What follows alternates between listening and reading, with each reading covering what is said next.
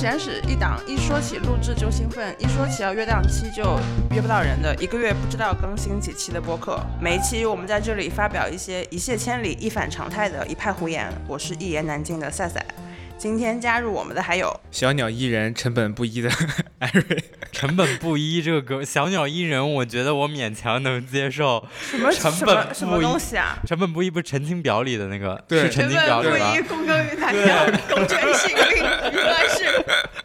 这个我真的是觉得听众只靠听没有办法理解的东西，就是不是一的意不是思。陈情表，是 出师表哦。，出师表。那小鸟依人是什么？你你要不然展开解释一下吧我。就是想写讲个谐音梗而已。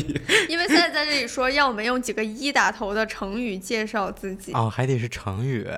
也不一定是成语四字词语也可以四。字词语吧。啊。大家好，我是一米六一百斤的金子。这么这么朴素啊？啊、没有没有微微一笑很倾城吗？没有，你比较倾城，让你说吧。那大家好，我是一米八一百二十斤的兔子。啊，这个啊，等一下，你有一米八？我有啊，嗯，你你摸着你咪咪下面的良心，说实话，我有。你有个屁，你有！我穿上，我这穿上。这这个就是一百二这个数字还有下潜空间吗？啥叫下潜空就间？还能再还能再低吗？我我的意思就是你还准备继续把它降低吗？哦，不准备了，我就维持在这个数字就好了。那我们要不要相信他呢？就是两两个月之后再说吧。希望你一诺千金，一言为定可以定。维持啊，这这对于我而言，这根本不是问题，好吧？你这个一米七八的人能不能诚实一点？裸睡一米七八啊，站起来一米八，什么东西站起来？差在哪？这差在哪里？什么是站起来是什么鬼站起来？站起来要穿鞋的呀。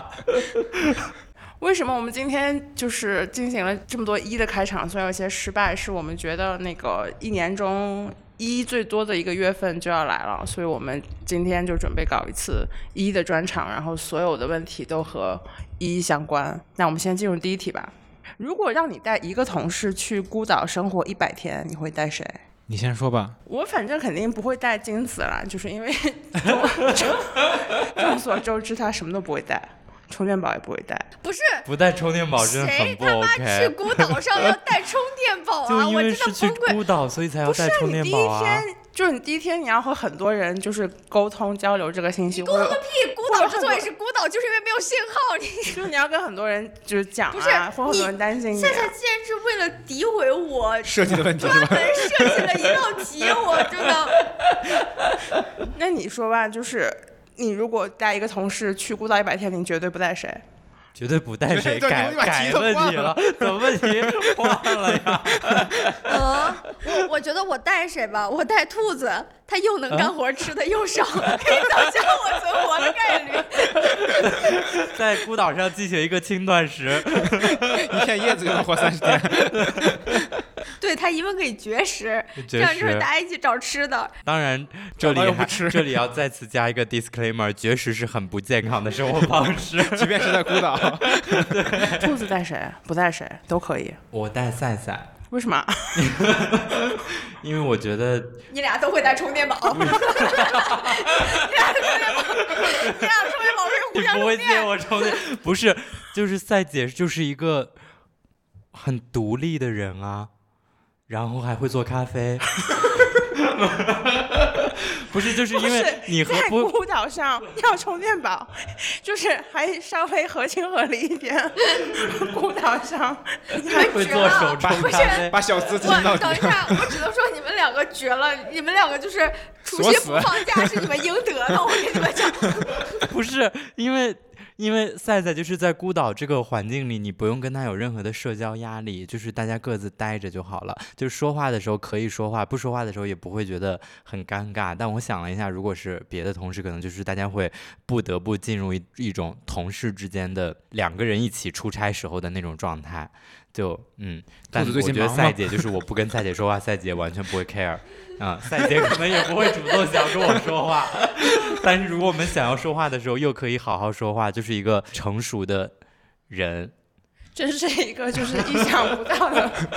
夸赞。就是这个问题大家的回答角度上，因为我想的是，我可能会带 Simon，就是这个是认真讲，嗯就是因为 Simon 是一个很擅长倾听的人，至少在我的经验里是这样。嗯，这个事情和兔子所说的有相矛盾的地方，就在于我觉得到了孤岛上就是要一直在讲话。嗯啊，那 那我不带你了。Erin 呢？我想的是我要带金子，因为金子应该会带很多 Switch 的游戏到，但是他不带充电宝的话就没法玩了。对啊，充电宝是这个世界的根本啊。如果我带 Switch，我一定会带充电宝。下一题，如果可以让一个词或者元素从微博热搜消失，你会选择哪个词？Erin 先说，我要让 MBTI 从微博上消失，为啥？我就是无法接受，就是大家聊所有事儿都能归到爱人和艺人这个东西上，为什么？这也不一定啊，还有还是 P 人和 J 人，讲到爱人跟艺人，就是因为我们月底的时候会有一次就是 I E 直播专场。这个事情它带给我的困扰就是，有时候你在办公室里面就是进行一些谈话，嗯你有种你不太确定大家把 I 和 E 这个东西有多当真嗯，，right？就是你本来觉得这个东西就属于一种那我星座一我样的，我就随便说说嘛，嗯。对吧？就是对星座一样，就是我觉得它可以用来表明一些事情，然后我好像在那个时候感觉到说我需要解释一下我为什么会这样，或者说我是我是白羊座，嗯，本来是一个这么一个东西，但是现现在我有点不太确定，好像大家就好像这东西是一个真的东西，已经说成了一个 非常认真的事情了，我就说很恐怖，我觉得。很多人当真。但它跟星座不一样的是，就是因为星座有十二个，就是它不是一个这个有十六个呀。不是，但是我们其实，在更多使用的时候，其实只有一分为其二其实是一个封闭选择题嘛，嗯是一个二选一嘛，对吧？它就让这个事情变得更加的让人难受。然后另一层让我觉得很难受的地方就是，其实就是外向跟内向，对吧？但是但呃，究其本源其实不是的。哎呀，我不知道这样解释会不会有点跌位，但是确实 MBTI 它是在被越来越多的自媒体，然后小红书就各种平台引用之后，它离它的本源就是稍稍有点偏离。就比如说 MBTI 的前两项，你可以笼统理解为你的信息是怎样输入的，或者说你这个人的能量是怎样输入的。就是 I 和 E 其实是你更多的是从和外界的交流中获取信息和能量，还是从自己的独处和自省中获得交流和能量？就从这个角度来讲，你既可以是一个很外向的人，但同时你从你自己的独处和思考中获得能量，这这两种是完全不矛盾的。但是现在大家就被完全简单化理解成了你是一个喜欢和朋友出去玩的人，还是你是一个宅男，就是但这就是另外一层困惑了，因为 MBTI 这东西本身它就不是一个，就它的合法性也是一个受到诸多挑战的一个东西，你就是的你就感觉就是那个那随便吧，就是你可能也没有办法对这种事情较真。呃，两秒钟之前我收到了一份简历，然后简历的头三行四行就是姓名、性别、手机号，然后第四行 MBTI。对，我觉得 MBTI 是我让我第一次大范围、强烈的感受到我开始变老了这件事情，就是我真的有你再，说一下你几几年的？我九六年的，好的，继续吧。不就是当然大家使用这个我我非常非常非常能理解哈，非非常非常能理解，但是就是你搞不动了，对我是吧？我不是针对具体某一个人，我只是针对这种普遍性的统计学层面的社会现象，就是大范围的人类都开始把 MBTI 作为一种归因和作为一种标签，就是我有点不太理解这个行为。我觉得一方面来说，我可以理解这个事情，很大程度上就是像我们这样的自媒体，还有各种各样平台，大家自己的自媒体来推动的。我们是自媒体啊，不是，我们是机构媒体，我们是机构媒体，体，呃，就是各种各样的所谓的比较聚焦于青年生活的机构媒体和大家那种自己的自媒体，就是我觉得现在的信息在这个就在我们这种娱乐化的泛媒体的。环境中已经形成了一种循环，就是你今天生产的内容是我的选题，我生产的内容又是你的选题。那所以一个事情一旦出现，然后就会不断的被成为内容和选题，然后不断循环循环循环，然后直到它全网都是。就是话筒对着音箱，然后开始对啸叫。笑叫笑叫笑叫，对，但关键是大家真的会被这个东西所教育到，就是大家真的很真真情实感的再去认领自己的 MBTI，并且把自己归为所谓的 I 人阵营或者是 E 人阵营，就这个事情其实还蛮让我惊讶的吧，只能说惊讶吧，其实也没有让我不适，但是我还蛮惊讶的，就是因为不是啊，就是我有看的时候，好，那个你现在就是一会儿录制结束之后，准备一下 for 下期的开场的那个道歉声明。这个提前录一下。不，因为我觉得我我我是觉得这个就是点在于说，虽然也是一个陈词滥调，但我是在今年一年的时间里更加深刻的感受到人是复杂的，就人是非常非常非常复杂的。就比如说这个人很喜欢你，或者是这个人他对你没有任何敌意，但并不妨碍他可能会在你不在的时候说你的坏话，就是这两者是完全有可能同时出现的。就是我只是随手举个例子，但是我觉得类似例子还有非常多。就是这并不代表这个人是好人或者坏人，他喜欢你或者不喜欢你，所有的这些没办法这样去切割。就是人是很复杂的，人在不同的时间、不同的情境，面对不同的人的时候，他的那个感受是很临时和很流动的。你把自己归为某一种具体的 MBTI，或者是归为哦，我就是 I 人，所以就是这样这样，我就是 E 人，或者这样，我觉得非常的粗暴和抹灭了人的复杂性。嗯，因为我之前看赛姐的朋友圈，然后。呃，在诸多很难理解的话语中挑出了一个可以理解的话语，就是 他就是说现在的人，呃，现在年轻人有那个自我分类危机，我忘了那个英语词是什么了，什么什么 cri crisis，就是 categorizing 啊 crisis，、，现在年轻人是有这种自我分类危机的，这个东西是对我觉得是对自己来讲的，因为对于自己是谁这个概念太难认清了，就是这个命题太过庞大了。如果他不把自己放在一个一个的格子里面，他会觉得自己双脚悬空，很难受。所以大家才会如此的迷恋，说这样这样那样那样，我是这个人那个人，这个人那个人。我发现这个事情是很早之前，我当时微博写了一个梗，那个梗是啥梗我都已经忘记了，大概就是说啊，呃，这个世界上的人分几个，真的就是我自己完全瞎鸡巴乱写的，就是这个世界上的人总共分几类，然后呢就写了一句完全没有依据，就是我自己瞎乱写梗，然后评论区就会有很多人当真的说，那你看我算什么？就他们会上赶着来问你说，那你看我属于你说的哪一种呢？我当时就觉得非常非常的迷惑。然后后来会发现，这个事情其实不是一个单独存在，其实就是大家心里都有那种我我想把自己放进某一个格子的那种冲动。金子对于原来的问题，如果让一个词、一个元素从微博消失，你会选择哪个词？就是我最讨厌的一个事儿是，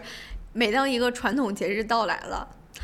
关于某个东西是咸的和甜的，大家一定就会吵一架。每一年，啊，除了月饼和粽子之外，豆月呃月饼、粽子啊豆花儿嗯，然后还有什么？汤圆儿、饺子都的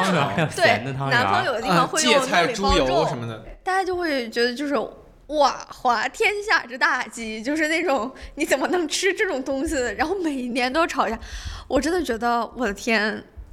咱咱们国家地大物博，但是这稍微去别的地方吃一吃不一样的东西，怎么了？就是这样的争论是有一些什么变化吗？我我当时第一眼在预录文档里面看到这个的时候，我在想说，其实最早是豆浆对吧？是是豆浆吗？甜甜咸豆浆。我觉得最早就是粽子，粽子、粽子是啊最早的。甜粽还是肉但是反正粽？就是、嗯呃，一个食物是甜的还是咸的，这个是微博最早最早最早的一个话题门类嘛。我有时候回想起来，觉得那个时候的东西，你觉得那个时候这种讨论是非常之无害的。大家就是也不攻心，对吧？就是大家去支持甜豆浆、咸豆浆或者甜豆咸粽子，它就是一一个半开玩笑的一个状态，它更接近于现在在比较氛围良好的 I 人跟艺人讨论，对吧？就是我们不一样，但是其实对彼此并没有什么攻击。我不知道这几年，因为我一下有点跟不上现在，就是这种关于食物甜咸的讨论是不是发生了一些很大的变化？就是它是不是现在已经看上去已经不是个让人愉快的事情了？因为本来我印象里面就是甜咸豆浆就是一个就是好玩的拌嘴。我觉得现在可能都不存在这种好玩的拌嘴了，就是一个东西一旦有 A、B 选，就会觉得我一定要选出一个对的东西。就是大家对于就是我们只是不一样这个事情越来越难接受了，好像上次我们也这样说过。嗯，嗯，就是我时常会觉得，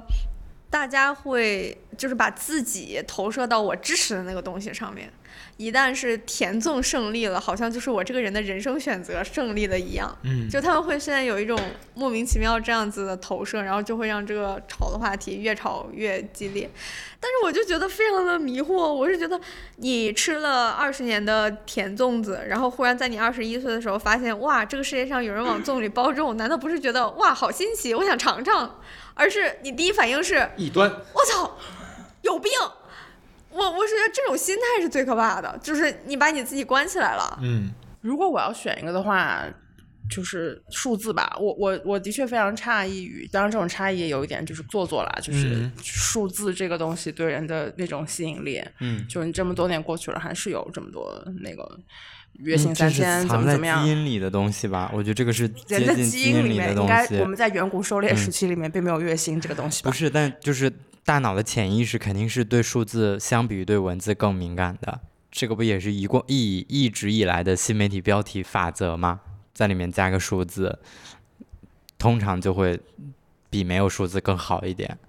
不是，嗯，所以这就是我们这期为什么叫一。但是我对此想延展的是，就是前几天听 Search Engine，Search Engine 是一个我非常推荐的博客，是我当年非常崇拜的一个。博客主持人叫 PJ Vogt，他做的一个新项目，他每一期都是回答一个问题。那最新一期里面是和美国另外一个可能是最知名的记者之一吧，叫 Ezra Klein 那一集，就是讨论大家怎么可以有没有办法可以更加理智清醒的，就是让人处在一个更加理智清醒的状态使用互联网。然后 PJ Vogt 他在开很开始的时候就随口说了一句，他说互联网这东西就是一直在以一种非常可预测的方式攻击你。我觉得这还是一个挺挺好的概括吧。但这里面的问题是你本来觉得说，如果他一直在以一种就是非常可预测的方式攻击你，你可能会麻了，嗯就是你慢慢就没有感觉了。啥叫可预测的方式？可预测就是说他一定会跟话题跟钱相关啊，嗯，或者说跟爱情里面的一些撕扯相关啊，嗯就他一直在用这些方式攻击你。你本来以为就是时间长了就会麻了，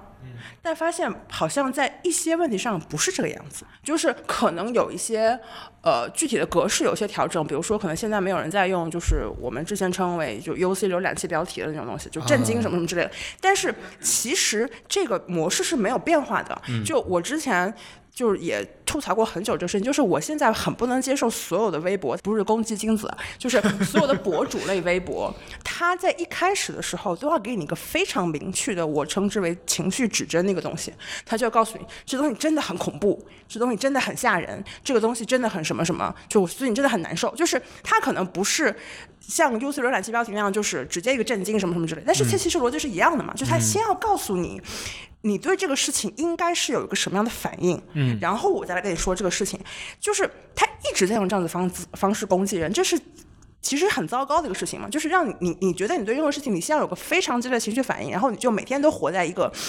情绪非常不稳定的一个状态里面，然后就总觉得说这个事情是不是有问题，那个我是不是要被攻击了，这个事情是不是很可怕，是是不是就细思恐极，就是我觉得这已经成为了一个就是。它并没有因为它被频繁使用而大家逐渐疲倦，而它慢慢成为了就是我们去看待世界的一种方式。就是你看个事儿，你先找茬，我觉得挺吓人的，挺吓人的。说完了，艾瑞不是 这兔子对这个问题还有什么要补充的吗？就如果让热搜上的一个元素消失，我可能是想让那个爆消失吧，那个红色的那个豹，哦，就是哦，嗯，就是小贴纸，对，就是不知道爆个什么爆，有什么可爆的，就是当然就是对微博这种普遍的不相信嘛，就是一个热搜有多少是真的一个热搜，一个有多少是就是幕后的操作，嗯，就你无法去判定它的人为干预成分有多少。当然通常一般报的话都是大型的娱那个娱乐事件或者社会事件了、嗯才会报，但就是感觉也没必要。我现在越发觉啊得，就是、爆炸事件，我们本来给艾瑞想的词儿是，如他自己所说，他是汪峰跟章子怡离婚的第一负责人。为什么？我只是随便接个话儿。什么？为什么你是第一负责人？虽然在问我汪峰和章子怡离婚怪谁，我说怪我。我说的是你有什么感想？哦你看，这就是 Sorry，这不是，我觉得这这也就是某种意义上证明了我之前的点，就大家都嗯开始用社交网络的方式思考，就是我根本就没有问怪谁，但是因为社交网络它已经发展到了，就是一切都是以我。为中心，嗯，对吧？每天做 MBTI，然后这事情跟我有什么关系？然后你听到了我明明问的是你有什么感想，你脑中的第一时间翻译就是怪我。跟这个事情跟我有什么关系？它当然跟你没有关系。那也不一定啊，我觉得就不是，我觉得就不怪艾瑞，我觉得责任全在北方，都是共济会的阴谋。对光明会的阴谋。什么鬼啊！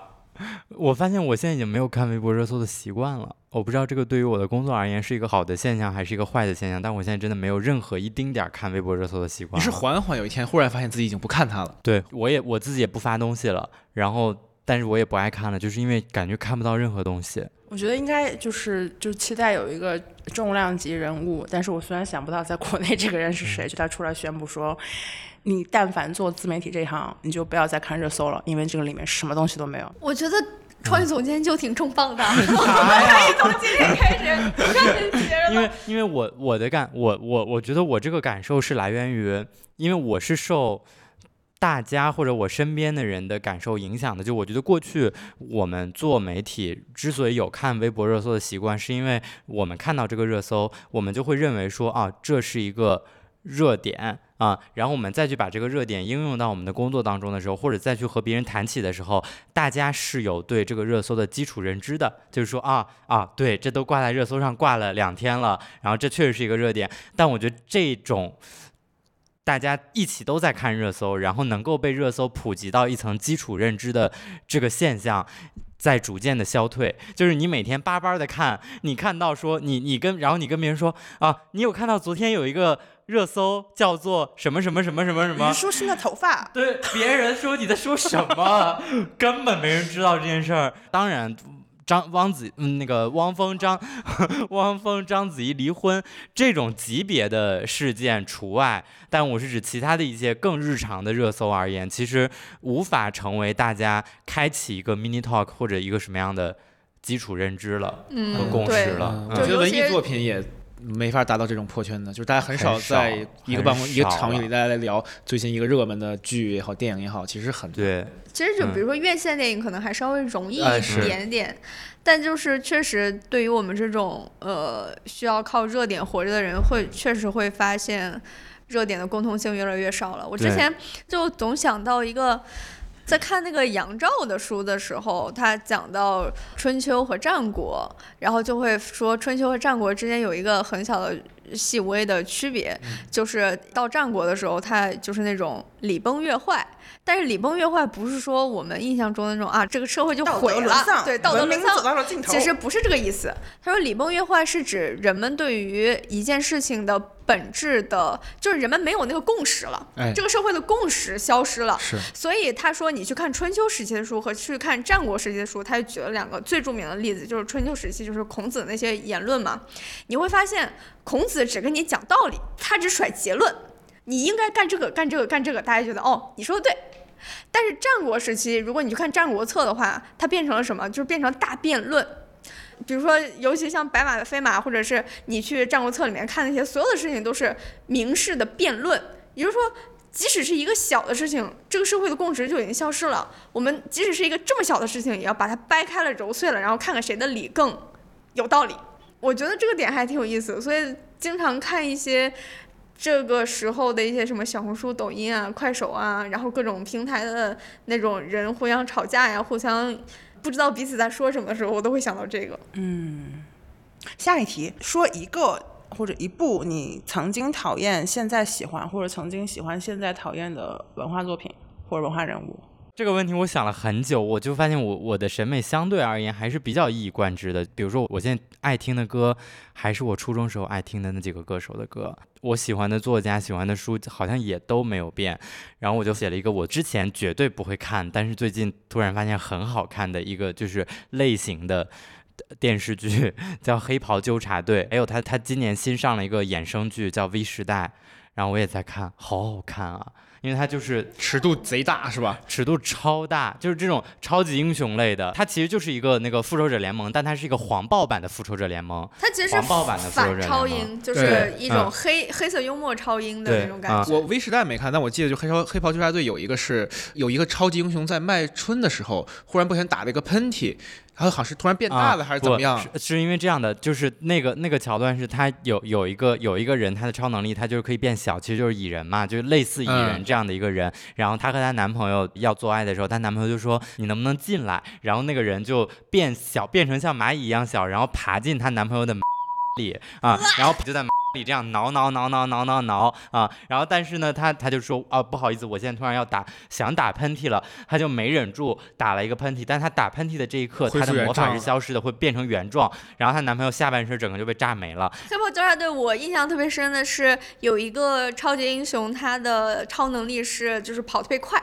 就是嗯快速跑。嗯闪电侠然后，对对，哎类似于闪电火车头，对对对火车嗯头火车头，然后类似于一个闪电侠这样一个角色吧。然后他去某地打坏人的时候，中间有一个人正在和他女朋友求婚，就两个人马上就求婚了。然后他女朋友就站在马路牙子的下边，然后他站在马路牙子上面，然后两个人就是执手相看泪眼，即将要说出一些动情的话语的时候，然后火车头就是冲冲过去，然后男的反应过来之后，手里只剩一双女朋友的手。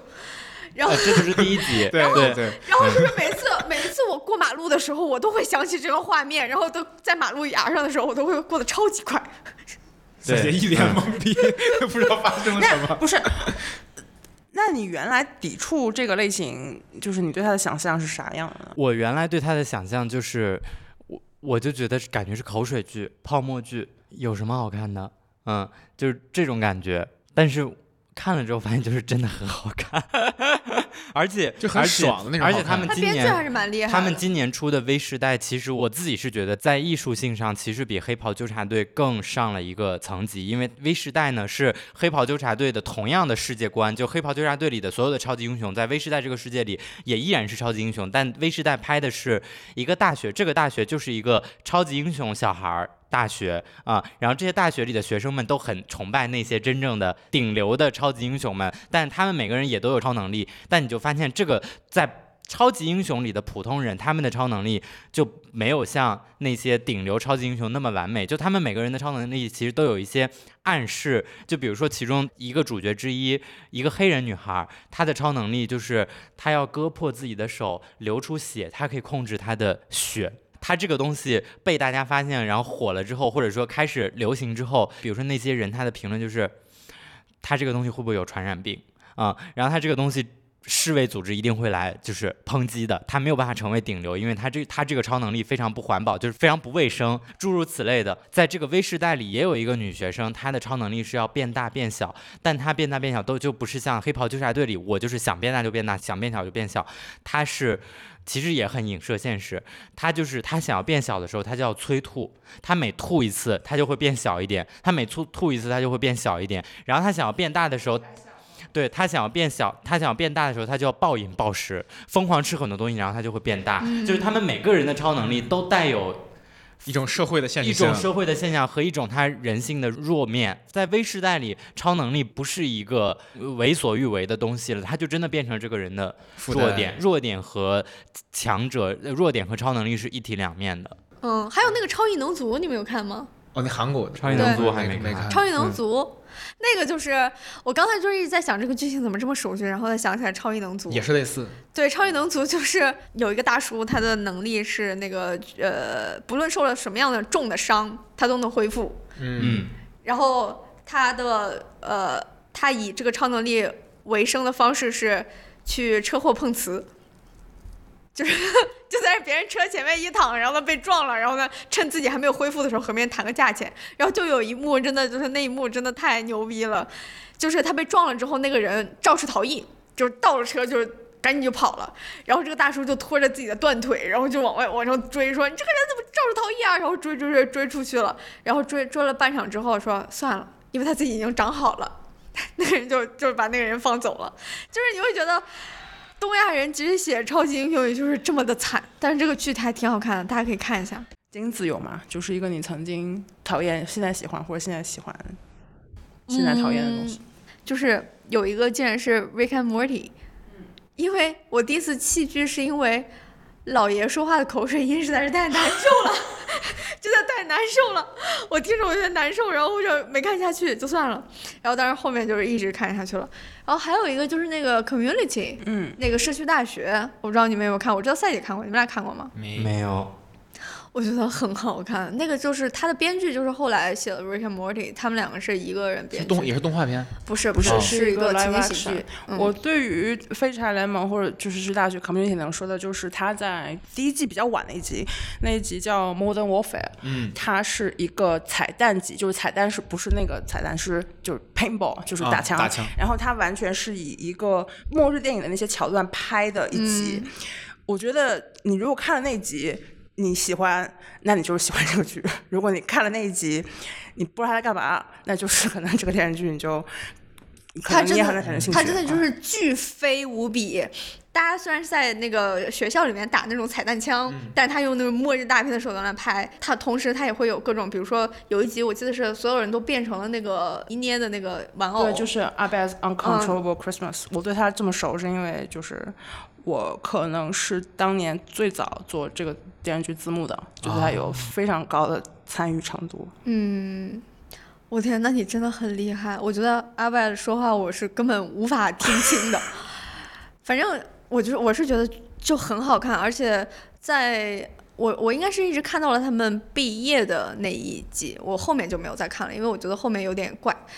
呃对，因为就是当时就是也是不大不小一个新闻嘛，因为就是 Dan Harmon 这个人，他应该是个挺难相处的人。第三季之后就，当时这个剧还在 NBC，然后反正跟 NBC 高层有一些不对付吧，然后他第三季之后就走了。对，就是反正中间就是出了一点变故，但是我觉得前三季是非常非常好看的，就是说一群废柴他们进入了一个当地的社区大学，然后发生了一些情景喜剧般的故事，但但同时他的第一集巨无聊，非常非常无聊，超级无聊，就是无聊到你根本不会意识到后面是那样展开的，然后这就是我的一个能够想象的反差感的一个最明显的例子。我会说的话，如果说一个曾经喜欢不曾经讨厌，现在喜欢，我第一个会说王家卫吧。但王家卫其实更多是就是曾经就是没看，然后你后来看了之后说哦原来是这个样子。在我们的文化圈里面有有一些文化人物是那种，除非你是一个。呃 completist，你是一个完成者，就是你看过他所有东西，否则你谈论他是很有很大压力的这么一群人。嗯比如说王家卫算一个，嗯我觉得村上春树也算一个。啊，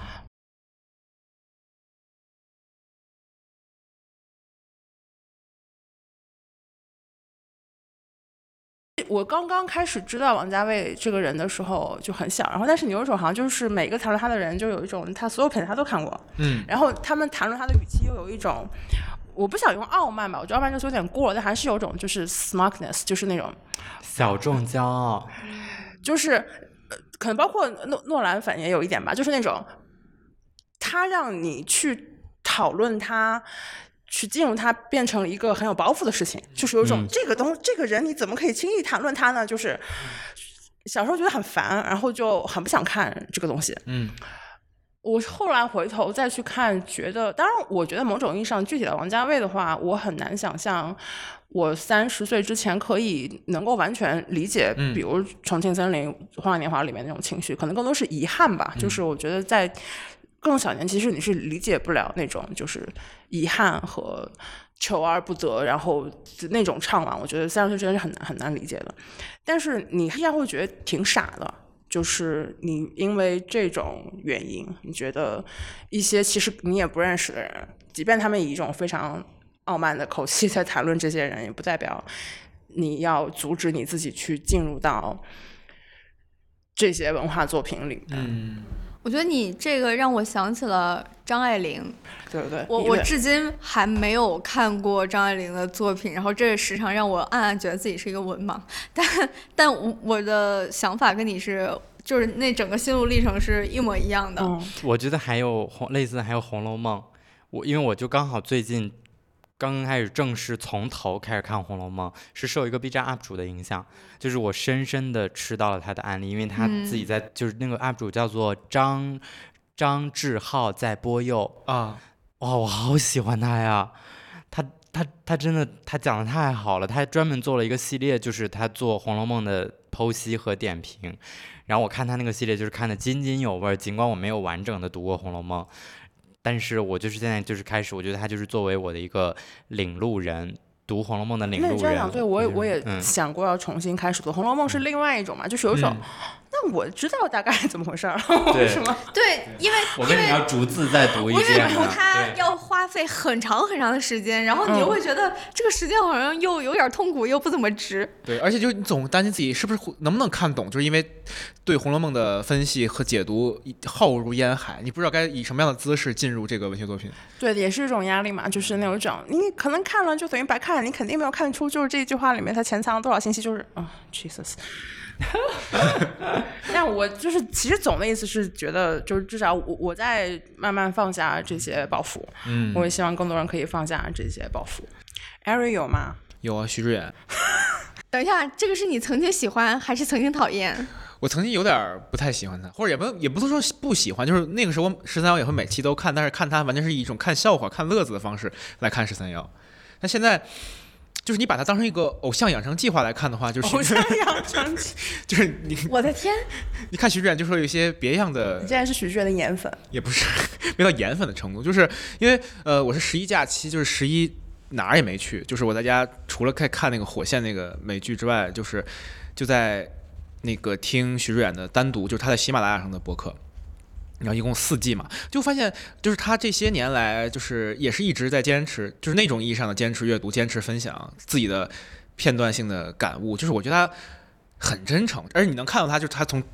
第一季单独和第一季那个十三幺的时候那种有点顽固，然后有点就是像一个就粪坑里的石头又臭又硬的那种感觉，就到现在就是稍微有一点点变化，就是他那个又臭又硬的那个外壳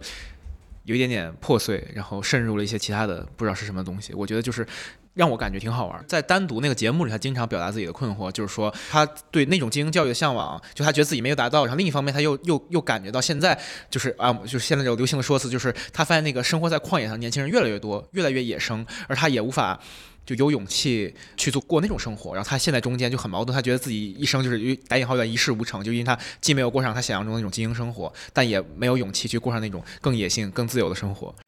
全体听众朋友们，我们的听友群正式开通啦！添加小助手的微信 GQT Room G Q T E A R O O M，或者在 Show Notes 中扫描二维码添加，小助手将把大家拉进群聊。欢迎前来茶水间做客，大家一起茶歇抬杠扯闲篇儿。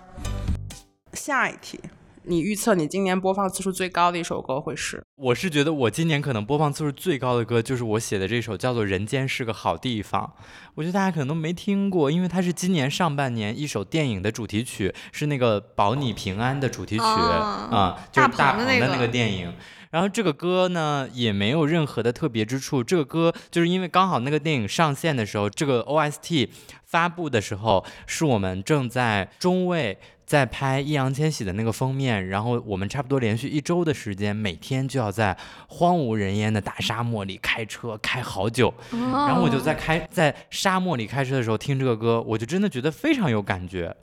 所以你除了遇到了薇诺娜，也遇到了这首歌 也遇到了这首歌，就是我给大家播一下吧。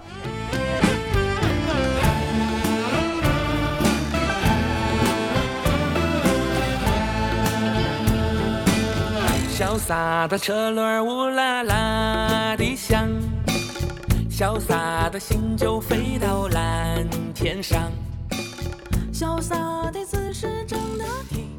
好了，后面不重要了，但大概就是这个风格，就是也没有什么了不得的歌词或者怎么样，但就是听着就是韵律感 OK，然后嗯。很很很乡土的同时又很洗脑，然后又很快乐，嗯。然后以至于到后来，我但凡是要坐车的时间比较长，比如说半个小时以上的车程的时候，在不堵车的时候，我就都会听这个歌，就是会有一种在行进的感觉。就我不知道，我觉得可能就是我们这个行业里面，就是那个品味焦虑的嗯值要比别人高很多吧。嗯我我我本来其实也也没有这个意思。对，因为因为你看，你像比如说我们这个提纲里金子的答案是藤井风的记 我也吧不，知道 然后或者。这个真的是我，我连听这个人都没听说过。藤井风不是上次已经介绍过一次了吗？在博客群里出现过一次你怎么讨论跟我一样？说过。今天让他学习呢？对啊，然后还红与黑，这不是一个文学名著吗？对，但是他有那个音乐剧，你听听，这都是 这是人该说的话吗？不是音乐剧和歌剧还是很不一样的。音乐剧就是就是像百老汇、迪士尼那种，它是歌。它就是歌，嗯因为最近不是在学法语嘛，然后法语就是那些法国的歌手，其实你知道的就很少，但是就听听这种唱段还，就是比他听他们的流行歌曲要对我来说要容易一些。我先想讲一个，就是我觉得这也是属于就是你你你喜欢就喜欢，不喜欢就也很正常的一个东西。就它不一定是我呃播放次数最多的一首歌，但是我非常推荐大家去搜一搜。就是我这两个月开始非常迷恋看一个新的 improv 平台，叫 Dropout。Dropout 它的前身是 College Humor，他们都是一个基于互联网的一个喜剧平台。大家可以去，应该就在 YouTube 上搜吧，搜 Tom Waits Story of Sisyphus，就是这是一首 improv 歌曲。我觉得我现在就只说到这儿。那个如果看了你觉得一下子能明白，觉得很好笑，那就是你可能就是喜欢这种东西。如果看了之后觉得不知道他在干嘛，那就也没关系，就是你可能就是这种。音乐或者这种喜剧形式就不是一个你喜欢的东西，赛姐会有一种就是懂自懂，不懂算了的懂感觉。懂懂懂，滴滴滴滴。你刚才介绍的那一段话，我也鲜有听懂 任何一些词汇，就是所有关除了助词和连词之外，所有的关键性词汇都听不懂，有一种做英语听力的感觉。这是赛姐第二次推荐了，我印象中。对，第二嗯第二次推荐就是，呃，因为就是即兴喜剧。在国内其实还是一个非常小的一个门类嘛，就是之前是崔永元做那个节目嘛，谢天谢地你来来了，了那是崔永元，就是反正有过一阵，嗯但是他一直没有起势，但是就是即兴喜剧一直是一个我觉得特别就全世界最聪明的人，就是在做即兴喜剧，就是不知道为什么反应可以那么快，然后 Dropout。它其实是一个要付钱的一个订阅平台，就是如果你要看完整集数的话，但是在 YouTube 上可以找到，就是比如像 Game Changer Shorts，我们如果有人有兴趣的话，我们可以放在就是 Show Notes 里面，就是可以看到一些免费的一些卡段，他们的 Improv 卡段非常厉害。即兴喜剧就是给你一个 prompt，比如说麦当劳推出了全新汉堡麦克白。然后你就要根据这个 prompt，就是现场演绎一个这个东西的广告语，就是当时一看就是哇，就是哇，就是首先你一大半听不懂，就是你不知道他在说什么，嗯但是你好像又有一点明白，说他就是怎么把麦克白画到了一个麦当劳的汉堡里面，就是这样子慢慢入坑的嘛。对啊，我就想问，这跟你今年播放次数最高的一首歌 的关那首系是？那首 improv 歌曲就是。Story of Sisyphus by Tom Waits。Tom Waits 是一个那种非常硬汉的摇滚歌手，就是一出来就让人觉得非常生畏的，就是 Tom Waits。然后大家可以去搜一下，我觉得这也就属于你看了之后。一下子能被吸引，那就说这个你可以感谢我，就给你发现了一个新的 金矿。要是看了之后不知道他在干嘛，那就随便没关系。第二个是 Killing Tower，然后他有一个歌叫就 What Makes Life Good。What Makes Life Good 这个歌也是我在一个电视剧里面最后听到的。他还有一首歌叫 Parallel Universe，就是他的歌词就都是那种人生大问题式的歌词，但他会有一个非常精巧的一个结果，他可能从一个小小的事情切入，啊，然后他就开始不断的追问你这个问题。我记得今年年初三月份的时候，咱们录哪期播客的时候，就其实赛姐提到了就是《火线》那个电视剧嘛。然后那个时候，就在讲了很多关于这个电视剧的事儿，但是好像当时也没聊太清楚，就当时这就整段就拿掉了。然后那那个时候呢，就是呃，我们节目的音乐两首音乐的制作制作人仲青先生，他当时要在集合上做一个火线导读的节目，每一期的片头就是他自己翻唱了火线的那个主题曲，那个 Way Down in the Hole。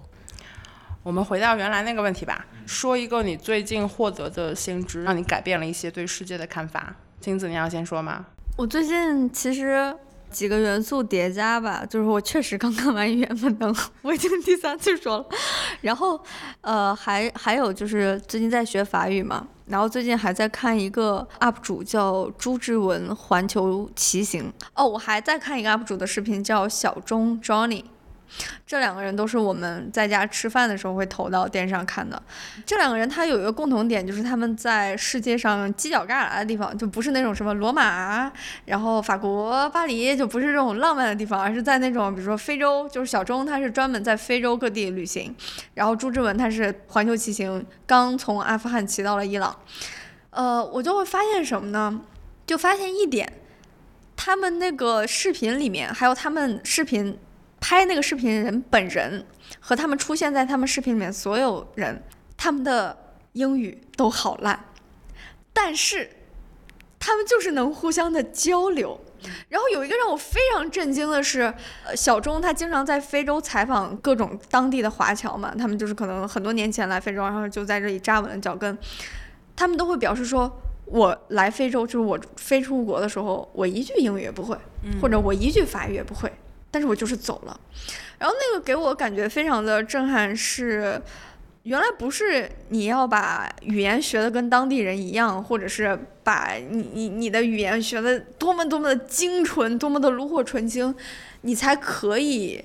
去跟当地人交流，去跟别人交流。语言其实我我为什么要把这件事情和我学法语联系啊？就是我法语老师是一个很好的人，他是在。呃，法国那个地方他是读教育学的还是什么的？反正他就一直重复一句话，他说：“你这样说，别人能听懂就行。”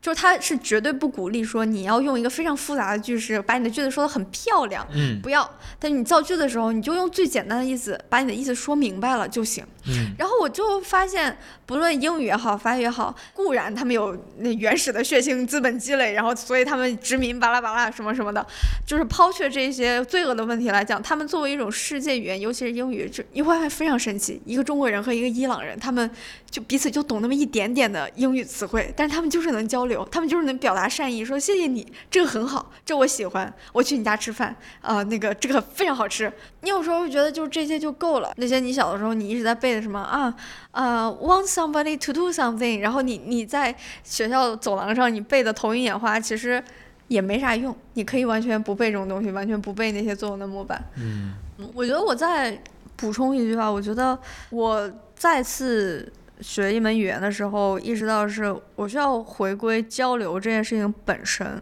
就是语言是一个交流的工具，而不是一个装饰性的工具。它也是一个写作的工具，就是写作跟交流。写作也是一种交流啊！对对对，不是，就是我，我有时候会觉得。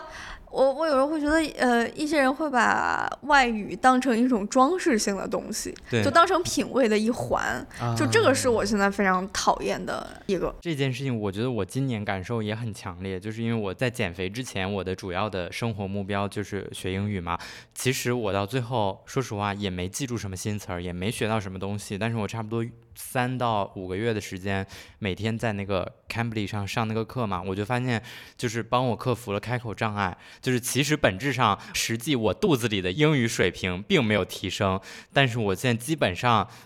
没有开口障碍。就是甭管说的多烂，反正咱就是可以进行一个说。我如果回答原来的问题，就是一个最近获得的新知改变了我对世界的看法。熟悉我的听众朋友可能可能也没多少，就是可能能猜到，就是我我不是一个特别喜欢在那个公开场合，在公共广播上表达自己的 性别立场，就是什么？你不是女的？就谈论一个跟就是女性主义相关的东西，会让我特别的别扭。主要的原因可能是，就我感觉这个东西像像一个紧箍咒一样，就是它某种意义上会事先决定你你对很多事情的看法。嗯，就是我我尽量避免这个事情。但是我最近的确看了一个东西，它是 Scientific American，它大概讲的就是说，在很久之前，其实也没有那么久了，可能就是上世纪五十年代开始之后，有一个普遍的人类学说法，叫就男人狩猎，女人在家生养或者照顾，就是打猎是男人的事情。这一篇文章。开始就开宗明义的说，他就说这个事情就胡说八道。他的一个论据是说，就是根据现在的生物学、生理学研究，就是女性的雌激素就是 estrogen，就是这个女性分泌的更多的这种激素，因为它能够更加刺激脂肪转化为能量，所以结论就是女性的耐力是更好的。对吧？这其实我觉得，梦断已经是我们现在一个共识，就是女性的在体育运动中耐力是更好的，男性更加适合力量运动。他说：“那你想打猎这个事情，它显然有很多场合是你要跑非常非常非常非常远，你才能抓到这个动物。它不是那种就是一下子一锤子把那个动物打死。如果按照这个逻辑的话，那不可能女性从来没有参与参与过狩猎这个事情，因为她们显然在这项运动中是有自己的优势所在的。然后这篇文章里面也列出了很多一些现在新的发现，说就是古人类。”中的女性，就生理上的女性，她们是参与了狩猎这个事情的。当然，这个事情不是给我带来最大触动的那个部分。它最大触动的是里面有一句话：男女运动员之间的这种不平等，并不是来自于他们天生的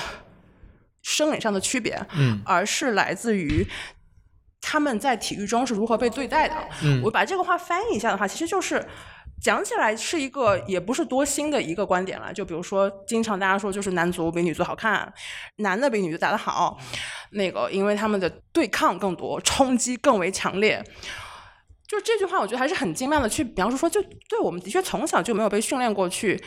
观赏那些和 endurance 和耐力更加相关的运动，嗯，对吧？就是大家更喜欢看短跑，嗯。不喜欢看长跑，嗯大家更喜欢看就是剧烈的冲击，嗯然后不喜欢看一些可能跟就是耐力更相关的一些事情。我们从小就没有被训练过这个事情，当然，但这个事情可以被训练吗？我真的有点疑惑。耐力肯定可以被训练。不是，我是说观赏观人更想看哪种？我我我不知道，因为这就是完全是个假设嘛，对吧？因为我们从小到大看到的都是这种，就是我们想到的运动画面都是那种强烈的冲击，就是男性相对擅长的跟瞬间的爆发力相关的。就是讲起运动，我们的第一反应也是爆发力嗯，大于耐力，对吧？Ari 有吗？我我昨天看这个提纲想了很久，就感觉最近好像没有因为某一个点或者是一个事儿受到启发，但是我觉得我这个月他 已经修修仙修修仙得道，不是不是我的意思是，我不不我不是这个意思，我的意思是我感觉我这个月受到了很多就是文化震撼，就是就是给这不是让你有启发，而是就是我我懵了，我看懵了，那说一个呢？我我要我要我要多说几个，因为我懵了，我也没啥好解释。但是就比如说我刚今天一提了很多遍的，就是《火线》这个这个剧，就看之后你很难说你对。比如说他描述的这个系统，或者是等等他讲的那些类似的事情，可以映射到呃我们生活当中是有什么启发和感受。而最最大的感觉有启发，就是干事儿的人永远都不行，就是，但是就你最大的感受是事儿的人命永远都就是不好。你你你懵了，就是你没想到你能看到一个这样的东西，以及就是他描述那些事情对你的那个现实生活中那种映射的那种强制你去思考一些事情的那种感受。就是我现在就会经常想类似的问题，但是我没有结论，就是我很我的困惑一定是比我的启发多得多的。包括就是最近看完那个何伟的那本甲骨文，就是赛姐你看过吗？没有看完，啊、就是因为他就他那一本书里涉猎东西太过于广，他一上来从河南的考古学呃挖掘开始写起，然后写到他去比如丹东的旅游，然后在曾经的使馆区的那些事件，然后一路写到就是他探索某个历史事件里的某个人，然后又写到什么汉语拼音的改革改革政策，就然后穿插了各种中国的深奥也好等等那些历史事件，你就是你发现你对。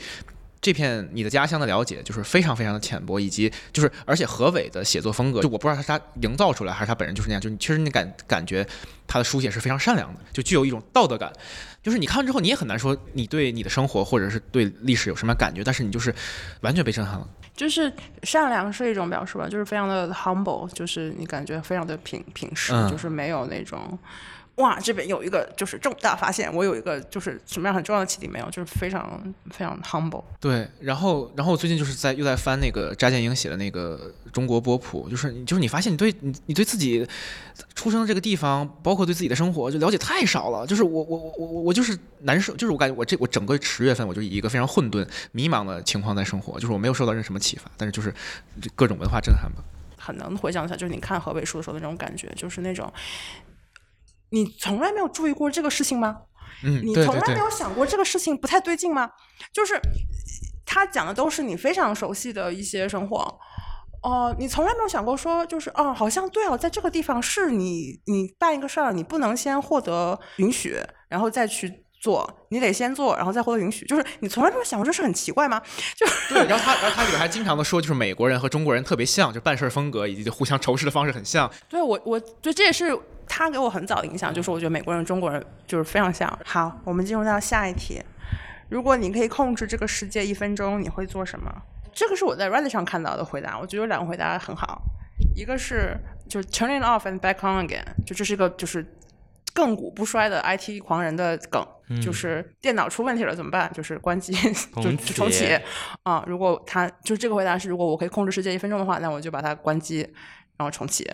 还有另外一个回答是，如果我可以控制这个世界一分钟，我就罚每个人在墙角站一分钟，反思他们自己。受到第二个回答的启发，我觉得如果我可以控制这个世界一分钟，那我就要让就是所有的百事可乐都灌装到可口可灌上可口可乐的罐子。太无聊了，在你今天的问题设计很有针对性。太无聊了。不是我，我的意思是说，你想骂喜欢喝可口可乐的人，你可以直接骂，没有必要。专门设计一个问题，我没有骂，我没有说我要骂喜欢喝可口可乐的人，对吧？我只是觉得，就是可口可乐这个粉圈是这个世界上最被低估的邪教，邪教势力。对吧？我是呃直接受害者，好吧？被压迫，你不会是喜欢喝百事可乐吧？他只是不在乎这个事儿。对，他认为可口可乐和百事可乐没有区别，他认为我们是在夸大这种区别，然后以占领审美上的高地。那不是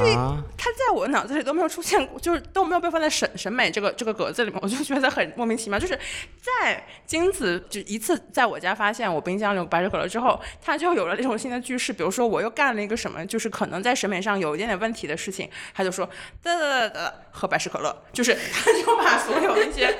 就是 problematic choices，就是和喝百事可乐。责任承放在一块，儿责任承担百事。对，就是因为你从小喝百事可乐，所以你现在变成了这个样子。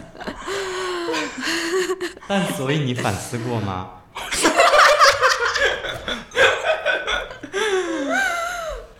不是我把那个话说完啊，就是控制一分钟干什么？就是嗯把所有的百事可乐灌装到百可口可乐罐子里面，然后就统计一下，就是全世界的可口可乐脑袋里面有多少人能喝出其中的区别。然后金子对此在文档里的回应说：“你是觉得没有区别吗？”我说：“不是没有区别。”是我觉得这个区别是无法合理化，就是可口可乐粉丝群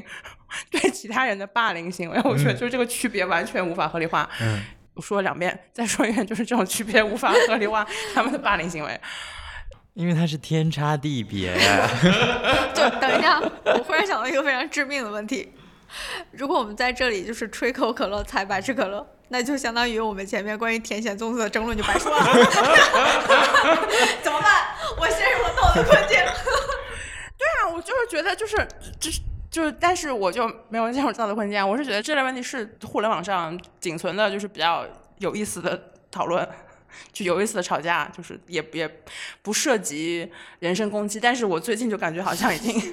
在金子的亲身示范之下，我觉得这个事情已经变得有点危险。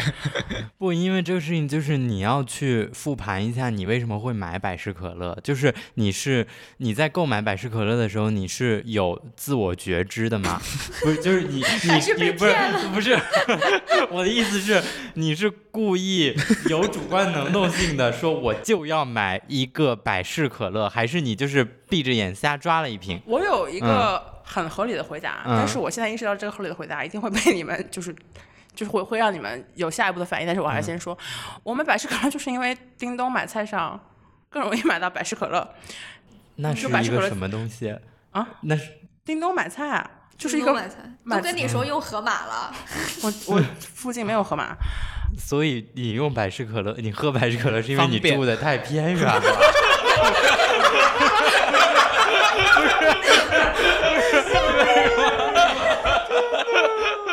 开玩笑，不是，但点在说，我也确实没有理解为什么会在有一个平台上，百事可乐更容易买到是？就是不是更容易买到，嗯就是买无糖百事可乐更容易买到，就是比如整整个一共六罐或者一共四罐的，不知道为什么，就是有时候经常买不到无糖可口可乐。那其实你的这个回答其实也还是回答了我的问题，就在于说，其实你不是故意要买百事可乐，其实你就是那 那一群客群嘛，就是我哪个方面哪个来嘛，对我随便嘛，这个其实可以接受啊，合理的呀，至少没有代表你的口味出问题嘛。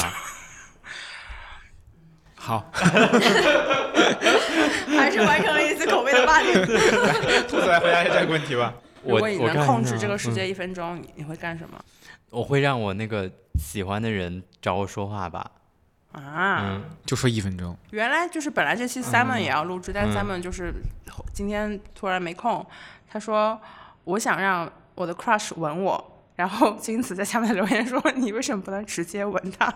就是一样的问题，就是你为什么不能直接跟他说话呢？直接呃，我你跟他说话，你当然永远可以随时跟他说话，但你无法控制的是他想要主动找你说话的那个时候。所以如果有可以控制世界的那个啥，就是想让他主动找我说话。当然，这个故事是一个更加悲哀的故事，就是因为本质上他主动找我说话这件事情还是被我控制的，就他还是没有想要主动找我说话。嗯好吧，好。金子呢？让叮咚买菜可以买到可口可乐。叮咚买菜为什么买不到可口可乐呀？我住的太偏了呀，就是我住的那个片区里面经常没有可口可乐，好吧，责任都在我。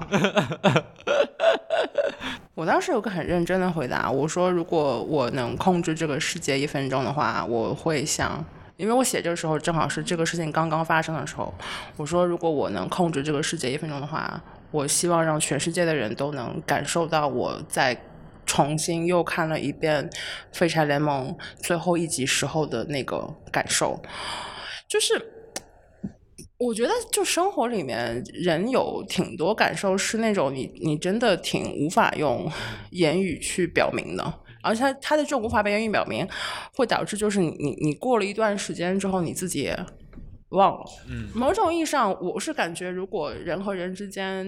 当然这话讲出来很蠢啊，但是就是人和人之间如果有心电感应的话，那这个世界应该是会好很多。就是大家可以不用语言交流，就是可以通过心电感应交流的话，这世界会好很多。所以如果我能控制这个世界一分钟的话，那我想这是一个也许我会想做的实验。我想知道，就是如果当然这个不是特别精妙的一个设计了，它并没有完全实现我本来想实现的那个效果，就是我想看一看，如果人和人之间有心电感应，然后能够把那些无法用言语描述的情绪进行一个比较完整的交流，会发生什么？我想知道那个世界会是什么样的，就是即便是一分钟的时间。我觉得如果是我的话，如果一个认真的答案，那就是我希望我可以变得无限的大，然后可以像兔子 啊，任意变大。就是可以变得无限的大，然后看看把太遮住阳光宇宙的外面到底是什么？就是这个想象一直是在我脑子里，就是整个人，然后一直往上伸长、伸长、伸长，然后呢突破现在能看到所有宇宙的边界，然后就就能够看一些超越尺度、超越一切的尺度的那个东西，看到一个一个一个答案，然后一个你无法理解、也无法用自己的语言描述出来的东西，就是这是我的愿望。所以有的时候我会去看那些什么，就是韦伯望远镜发回来的图啊，或者是 NASA 那些图，然后我就会觉得非常的治愈。Ariel 吗？我说实话，我还是没有想到什么好的东西。就我本质上可能没有那么想和全体世界发生什么太多的联系，因为我刚才想了很多，可能都啊、是现在男孩都怎么了？不是一点雄心壮志都没有，不是雄雄心壮 这个一分钟。就不知道我我确实不知道要干嘛，就是我也没有赛姐上说那种，昨天不是马友友发了一个那个歌嘛，他大概就是给那个巴以冲突就是哀悼性的或者纪念性的那个歌曲，我觉得他但但他那个那个视频就是什么文字都没打，就是一个沉默的歌曲，但是就是那个一首哀乐吧，就我觉得大家就是那个时候就很多一切尽在不言中的感受到那种情绪，就是我好像也没有到没有那么宏大的想法，我就可特别希望获得一个宁静的一分钟，就是不知道吧，可能最近就是心思很乱，所以就是很渴望宁静的一分钟。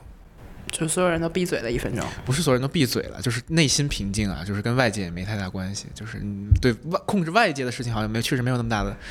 欲望。今天节目的主要结论：中国南海要完蛋了。还是得看微时代啊，美没有 国微时代宏。图，没有这不是一个很好的现象吗？男生不想控制世界，只想控制自己，这对于世界来说不是一件好消息吗？最后一个问题，万众期待的问题：如果你中了一亿人民币彩票，你觉得会发生什么？注意，问题是你觉得会发生什么，不完全是你要拿它来干嘛。就是嗯我感觉，就是这是我们从小就回答的问题，就是如果你有了一千万，你要干嘛？我记得小时候嗯是通货膨胀，对，就是就很喜欢问这个问题。然后我我我不能说小时候听到答案都特别的，就是异彩纷呈吧。但是我就记得有个人当时说，那我要站在那个玄武饭店，就是南京也不是最高，但是相对比较高的饭店上，我要站在玄武饭店上，就是拿出其中一百万，就是在下面上面撒钱，就是一张一一张一张撒落下来。但现在就是大家答案都好像对这个事情都 没有讨论热情。我不知道，我总我总我因为我看看那个问题的时候，我就在想，我总觉得就是好像能改变我们生活的，就是不是钱不够，而是说这个就是只有钱这个东西，好像就钱能改变的真的是微乎其微，对我们生活的改变。对，这个嗯某种意义上是我写了这个问题，因为这个问题其实等于 star question 嘛。但是我后来看了另外一篇文章，他大概就是在说，就是为什么钱无法带来快乐，就很老很老的一个命题。嗯，但他里面讲到一个小小的比喻，我觉得还挺有用的。他说，如果让你选一个人是年薪百万，就数字我做了一些变动啊，就是一个是年薪百万，另外一个是年薪百万，然后。朋友关系和睦，家庭关系良好，子女非常的就是有有才能，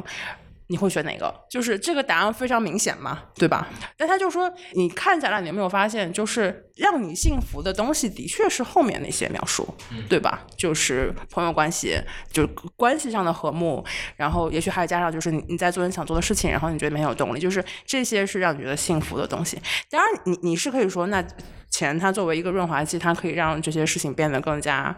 容易一点。但是，当你把问题以这样的方式描述出来的话，其实就是钱是不是能让人快乐，是一个显而易见的事情。嗯，只是说可能现在在我们的环境里面，觉得后面提到的一些更多事情是，要不然是必须用钱，要不然是说钱可以购买，就是钱可以购买关系，或者说钱可以让你去做你想做的事情的时候更加没有顾虑。就是大家在所有总结自己问题的时候，都会觉得。是钱的问题，就刚才那个比喻还是给了我很多的，至少是暂时的一种开解吧。觉得说，那那的的确是这个样子，就是钱能解决问题，但是它能不能让你开心，这个事情是非常悬而未决的。对，因为因为我我是觉得呢，怎么说呢？我们这个问题本身，你想说出的不好，就直接说我。不是说出的不好，就是出的出的很好，它出的很微妙，就它这个数数值是一亿，因为说实话不是一笔特别多的钱，对于真正的有钱人而言，我是指对于顶豪而言，尤其是在我们这个行业，我们的工作，我们日常会碰到的很多工作伙伴，他们可能就有这个数字，就是它不是一个不可触达的天文数字，它对于。真正的富裕阶层而言，它是一个现实生活中会发生的数字，而且我们是能够遇到拥有这个数字的活人的。虽然可能不是什么深交，但至少你是见过这样的活人的。你没有觉得他们上天了，或者怎么样，或者叱咤风云、只手遮天都没有。你甚至也没有觉得他们很快乐或者很幸福。其实他们该有的烦恼一样都没差。就是我是真的觉得，哪怕突突然有了，也这个生活并不会发生像我们想象当中电影《西红柿首富》里一样那么巨大的戏剧化的改变。其实不会有那么戏剧化的改变，这个改变大概就发生几天或者充充其量一两个月。然后你习惯了之后，你就会发现生活其实本质上没有变化，喜欢你的人还是喜欢你，讨厌你的人还是讨厌你。然后我们这个问题，大家刻板印象里想象的应该去做的那些预设，或者如果突然天降一笔巨款，所可能会去发生的一些。实现梦想的举措，或者是颠覆世界的一些疯狂的举动，往往我觉得都是一个悲剧的开始。对于一个普通人而言，嗯但是你你接你这个话，就某种意义上说明，就是因为我也没有过特别好的回答，那说明就是我们没有梦想嘛，就是因为一亿元是一个。你他当然不能就是改造世界或者让你生活翻天覆地，但是他至少让可以让你，比如说你一直想想开一种店，这个店会是一个很好的启动资金，或者说你只有一个你很在乎的事业，这个事就是这笔钱可能也会帮你去做这个事业上的什么事情，甚至说就是买一个房子，可能每个人对房子的理解也是不一样的。就是可能有人他真的很向往，就是有一个家，然后这个家可以让就是自己的在乎的人活住住在一个更加舒适的环境里面。刚好接着你说的这个，就是我就觉得说，大家如果比如说，如果是说你有一亿元，你就想要去做你原本想去做的。事业层面的事情，那我就觉得这个思路就是不对的，因为你现在没有一亿元，你也可以，就是说实话，你去市场上，无论是去募资也好，还是去找投资也好，找到一亿人民币的投资，我我不能说极端容易，但是有相当一部分比例的创业者在什么都没有的情况下，就靠做个漂亮的 PPT 讲一个。美好的故事拿到两到三千万美元的投资啊，折合成相当于一一亿人民币的投资去支持你做这个创业项目是非常非常非常容易的啊，就是我们不说容易吧，就是不是一个很罕见的是事情。很可操作的事情，是非常可操作的事情。所以，如果你真的有一个想做的事业或者想做的事情，就是不是，即使是在 现在这么 萧差条的经济环境也，是可操作 OK 的吗？也是 OK 的。嗯，所以大概是一个什么样的故事或者主意可以拿到这种体量的？看你选的赛道和你选赛道本身它的这个市场有多大，市场的就是总体量有多大。嗯，比如说你如果还是看在比如说教育赛道也好，或者是消费赛道也好，宠物、体育、科技、人工智能、芯片。去创业，当然，我觉得天使轮如果拿一亿肯定是多了啊，但比如说你融资融到 B 轮或者 C 轮的时候拿到这个数额，是是非常非常可可实现的数额啊、就比如说我们我们 benchmark，大家还记得像比如说五六年前吧，在那个共享单车大战的时候，小黄车、小蓝车什么之类的。呃融一轮融个十几个亿，这个是我们每天都在看到的新闻嘛。当然，那个是市场好的时候，但现在哪怕市场不好了，如果你是合理的公司，不是在骗人，你在 B 轮和 C 轮的时候融一亿人民币，是很合理的。嗯，我以一个完全门外汉的角度来讲，我依然觉得上述的论述有一一些让我怀疑的地方，是在于，就是你反复提到赛道这个词嘛，那它的前提就是你你想做的这个生意，它正好是找就是所谓的是资本市场在乎的。那当然，对吧？那当然啊、嗯、所以这就牵扯到两种对事业的理解嘛。一种事业是我就是要做大事，我不在乎这个事情本身是什么。对另一些人，可能我更接近后面一种吧，就是我想做的事情其实非常有限，就是这个东西那个。投资人有没有兴趣是一个非常难说的事情，嗯，就是两种对事业的不同理解了。嗯，这个问题非常有意思，就是我是觉得可以展开讨论。这就是为啥我刚才说，对于一个普通人而言，他拿到一亿人民币，他拿到突然一笔天降巨款，他所想做的任何超出常规生活范围内的操作。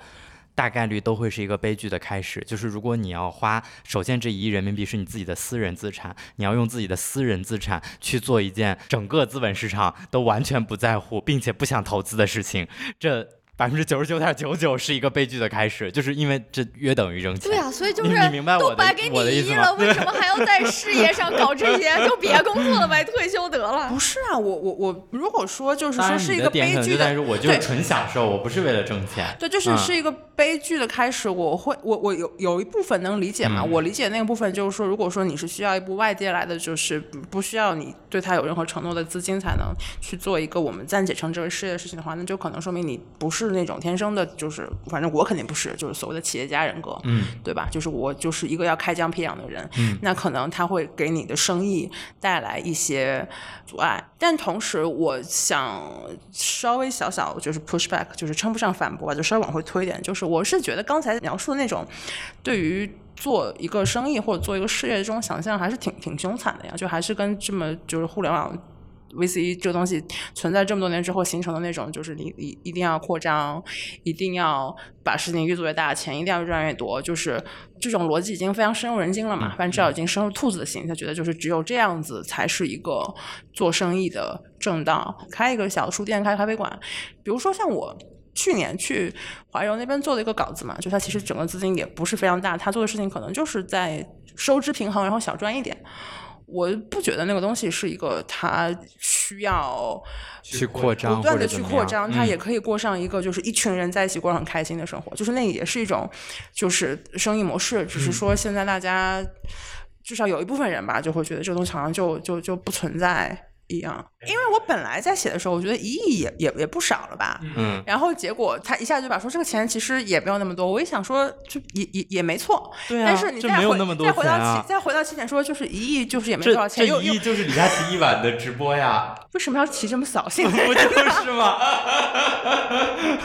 人家他不是，而且是他就是普通的一晚啊，嗯就是你想他双他双十一的时候，去年双十一还是前年双十一，他哎呀，不要跟这些让 带给人不快乐的人进行比较，好吧？那我们既然已经说到这里，大家就是以说一下自己双十一要买什么结尾吧。哦，我给家里买了一个咖啡机，就是我觉得跟父母相处。最近一个新的理论就是，也是我从某个电视剧里面看到，就是你需要第三只腿，就是有 third leg，就是你们一个共同的爱好，一个共同可以聊的东西。如果你们总是聊你们两个人自己之间的关系，会非常痛苦。然后我其实意识到两三年前意识到，就是我妈就和她周围的很多人一样，就是开始对咖啡这个东西非常感兴趣。我妈十一来北京，然后跟她去大望路那边溜达的时候，在一家小咖啡店里面，她说：“哎，这家人他没有用布粉针。”然后我说：“布粉针这个东西，就是他已经很自然说出来了。”就我意识到，就是我妈看咖啡东西已经非常深了。然后我就今年给她买了一个新的咖啡机，我给自己也买了一个。这是一个等于你跟家人相处有一个新的渠道。我倒是最近有一个异曲同工的想法，我想给我妈那个在老家给她开一个蜜雪冰城啊啊！在她那个退休之后，她应该是明年退休，然后我就想让她退休之后可能也没什么事儿做，就开个蜜雪冰城，所以多少钱呢？加盟一个蜜雪冰城吗？两万块还是三万块？对啊这么，便宜啊！对啊，你就你就花很少的钱，然后就能让他重新忙碌起来，而且那我们现在还要在这里就是 不是全不是，我有个问题，你妈干了一辈子，好不容易退休了，想下不，班了但，这这个的点就在于说，他不需要去做奶茶呀，你就雇两个员工就好了呀，他就盯一下这个店的基本盘的生意就就是好了呀。不，嗯这个我能反驳，就是我我我作为一个我妈已经退休了可能两三年的人来讲，就是有事儿干对她来讲太重要了。要就是对嗯她最近很开心的事情是，原来报社的人又让她回去帮她做一些就是类似财务咨询的工作吧，她就很开心。很重要，对，就是嗯还是嗯有事儿做，对他们来讲还是所以我最近在研究这个东西。当然，那个还有，其实我觉得可能我老家更适合那个最近刚上市的那个呃蜜雪冰城的平替，我忘了那个品牌叫啥了。蜜雪冰城还能平替蜜雪？冰城的平替。我我我忘了它牌子叫啥了，我正在认真研究，那个特别好，就是蜜雪冰城的平替，而且已经上市了，就是在中国也是也是万店级别的，因为中国能够达到万店级别的连锁品牌是屈指可数的，但。非常非常好，而且你就是一开一个准儿就是没得赔，因为本身开店的成本非常非常低，几乎开两到三个月店就能回本儿，剩下的就是稳赚，因为它的那个就是它的成本其实说实话也很低，呃，毛利率和净利率都很好，就非常适合三四四五四五。城还能有平替，那大家喝的都是些什么东西啊？就是。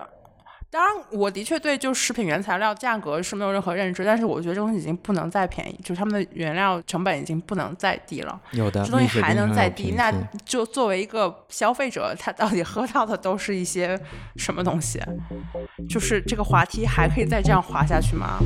太吓人了！本期节目由 Airy 金子、兔子和赛赛主持，Airy 秋秋和赛赛制作，片头及片尾曲由众卿制作。欢迎大家在喜马拉雅、网易云音乐、小宇宙、苹果播客等泛用型播客客户端订阅我们的播客，